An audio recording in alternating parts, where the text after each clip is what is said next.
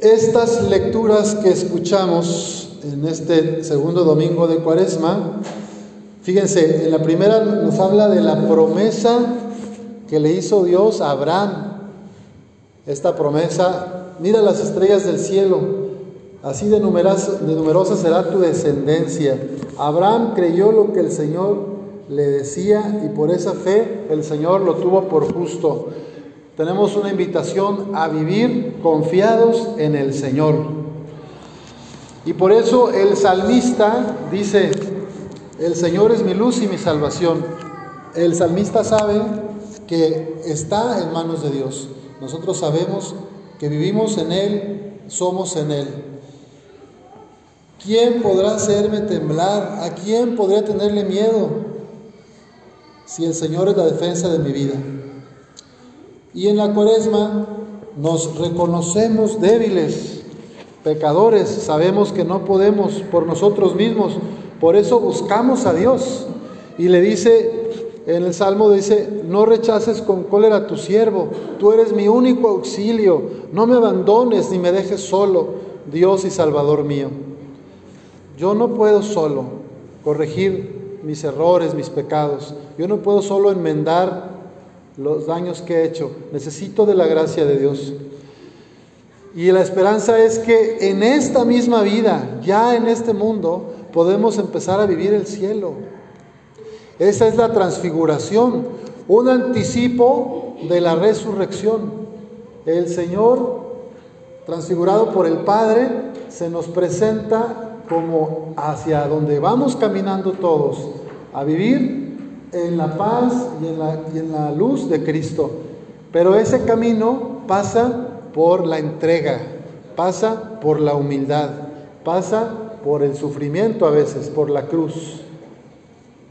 La pasión de Jesús es el camino de la resurrección. Y en la transfiguración, en este monte Tabor, donde suben a orar Jesús con sus tres amigos, Pedro, Santiago y Juan, el Señor, nuestro Padre, confirma al Hijo y les dice, mírenlo, escúchenlo.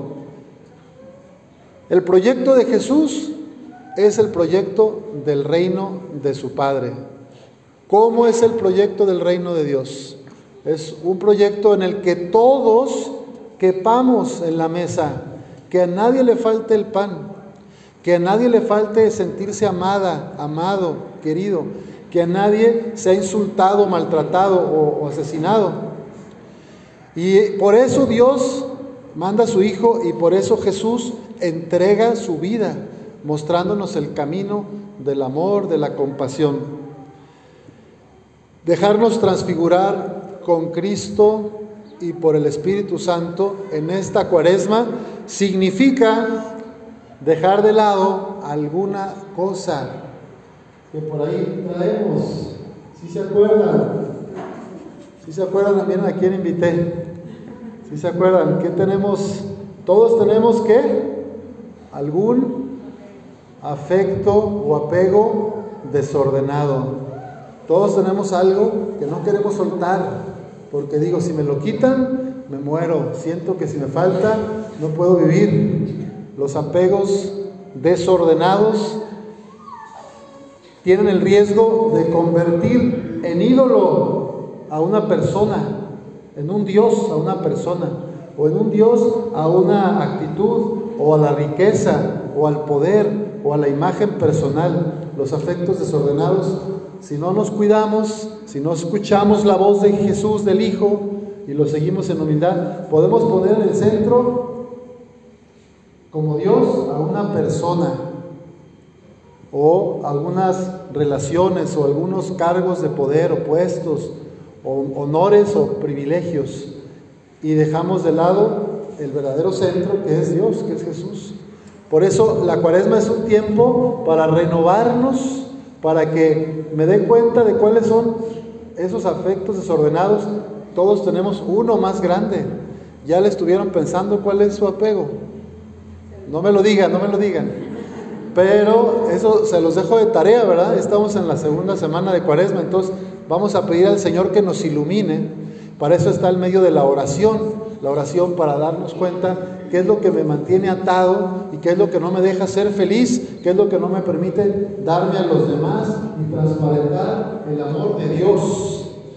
Ayer celebramos 400 años de el aniversario de la canonización de cinco grandes santas y santos. Santa Teresa de Ávila.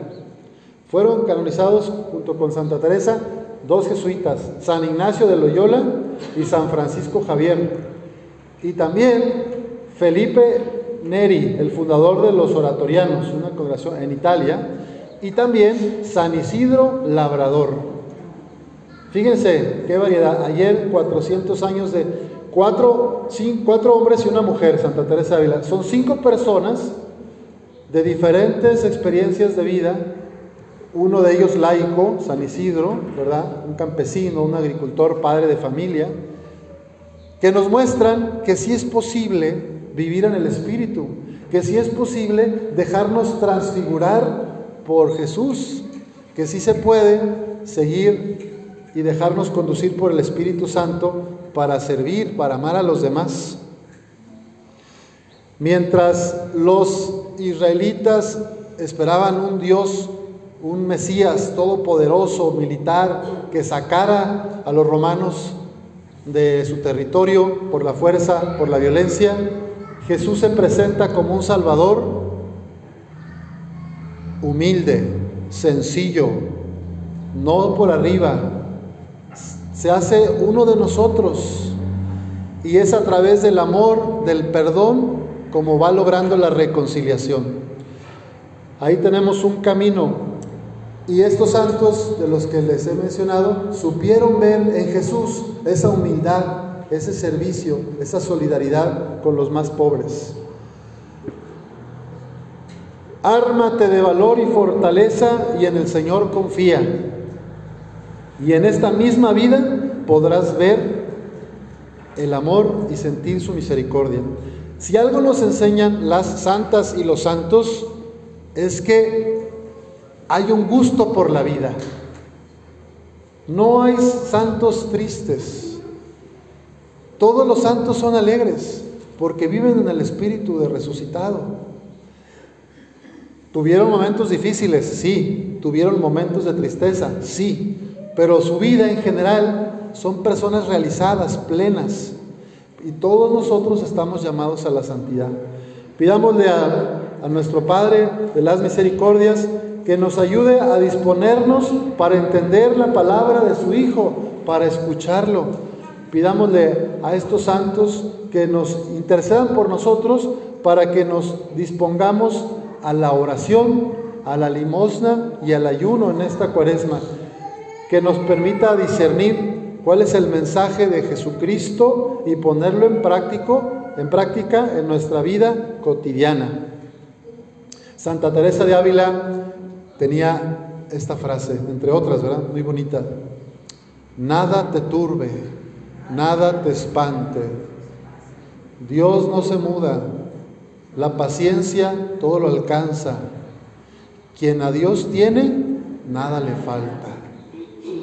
Y ella misma llega a decir en su oración, ¿a dónde Señor me quieres llevar? ¿A dónde me quieres llevar? Está dispuesta, disponible. ¿A dónde me quieres llevar? Yo voy a ir, porque siguiéndote no me podré perder.